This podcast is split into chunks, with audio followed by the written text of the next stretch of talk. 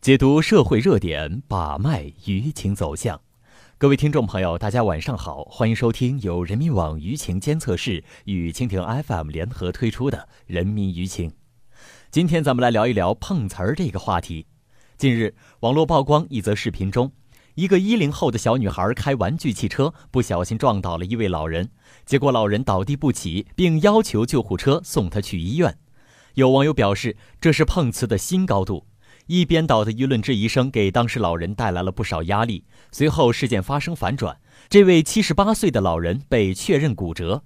老人并没有敲诈勒索的行为，还婉拒了女孩家人的更多赔偿。事件真相浮出水面。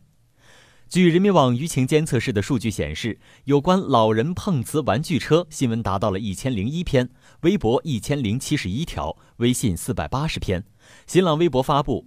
玩具车撞后坐地不起，话题引发了一千五百四十四点二万名的网友阅读，发表一点四万条评论。我们先来梳理一下这一事件的舆情传播脉络。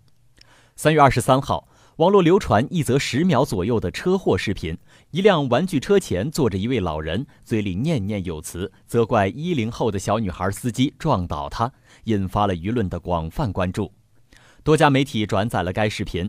有网友表示，无证女司机撞上碰瓷大妈，这个车祸怎么破？三月二十四号，事件真相曝光，小女孩的玩具车确实刮到了七十八岁的老人。女孩父母第一时间将老人送医检查，确诊骨折。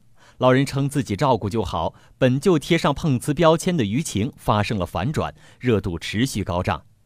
三月二十五号，事件真相披露后，《京华时报》等多家媒体指出事件反转症结，呼吁反转剧不再上演，将网络讨论推向了深入。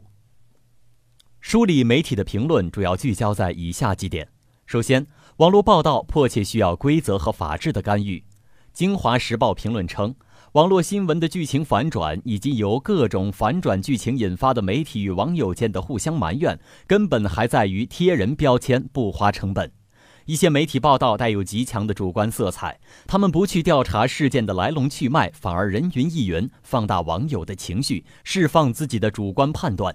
而网友不具备职业媒体人的质疑习惯，极易被误导。至于被骂的新闻当事人，只不过是人们发泄情绪的靶子而已。没有多少人在乎他们的感受。其次，对老人是否碰瓷不能妄下结论。天府评论称，虽然有老人讹诈事件，但并不代表所有的老人都是如此。事实上，每天摔倒的老人不少，但真正想要讹诈的老人却是微乎其微。对于老人是否讹诈人，理应等待真相再评判，不可仅凭一个视频就将老人列入黑名单，这是我们需要吸取的教训。再者，网络时代，遏制网上违法违规有害信息，净化网络空间。中国新闻网评论称，视频是一位路人拍摄并发到网上的，谁知这视频在网络中流传开了，女孩一家的生活已经受到了打扰。还有那位老人，网络上许多人将“专业碰瓷”这一标签贴向老人，客观上造成了老人的侮辱与伤害。事实上，整个事件完全符合常情。老人骨折了，小孩家人忙送医，还要请看护。老人婉拒看护，没有敲诈。如此和谐文明的图景，居然在传播过程中被贴上了暴力、阴谋、欺诈、碰瓷、性质极其恶劣等等的标签。我们的传播怎么了？我们期待更专业、更权威的传播受到鼓励。而那些心怀恶意的传播受到打击，来理清事实，遏制网上违法违规的有害信息，持续净化网络空间。我们再来关注网友的观点：百分之四十的网友认为，媒体和网友不应该乱贴标签、妄下结论。乱贴标签不仅冤枉了当事人，也带歪了他人的观点。四分之一的网友认为，网络舆论缺乏理性。有网友指出，不能因为社会发生过老人碰瓷事件，就对所有的事件一概而论。公众的思考不应仅限于一个标题、一张图，甚至一则视频。百分之十五的网友则把关注点放在了如何预防老人摔倒。如何预防老人摔倒，不仅是知识和技巧的问题，还关乎子女的孝心以及政府的服务水平。另有百分之十二的网友表示，保护好人需要立法。也需要更多的激励机制，例如表彰见义勇为先进个人等，增强对社会民众急救医疗知识和技能的培训，将讹诈行为记入个人信用系统等。一段十几秒的小视频，一个一零后的小女孩，一辆红色的玩具车，一个坐地不起的老人。当视频被网友随手拍后上传到网络，一边倒的质疑声为事件贴上了碰瓷的标签，而一些媒体未经证实就转发，并配有“碰瓷新高度”等有失偏颇的标题，使事件传播力急剧增强。但舆情很快发生了反转。事件真相以老人确诊骨折而告终，舆论负面情绪在反转中趋于理性。监测显示，多数的媒体和网友表示，此次老人碰瓷玩具车事件是未获得事件真相就断章取义的结果。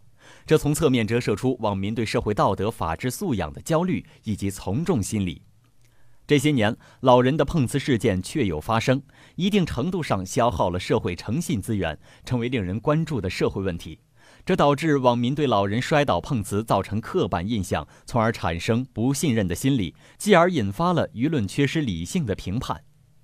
人民网舆情监测室舆情分析师廖灿亮、助理舆情分析师李冉认为：第一，要增强对泥沙俱下的网络信息的鉴别能力，有图不一定有真相，有视频也不一定就有证据。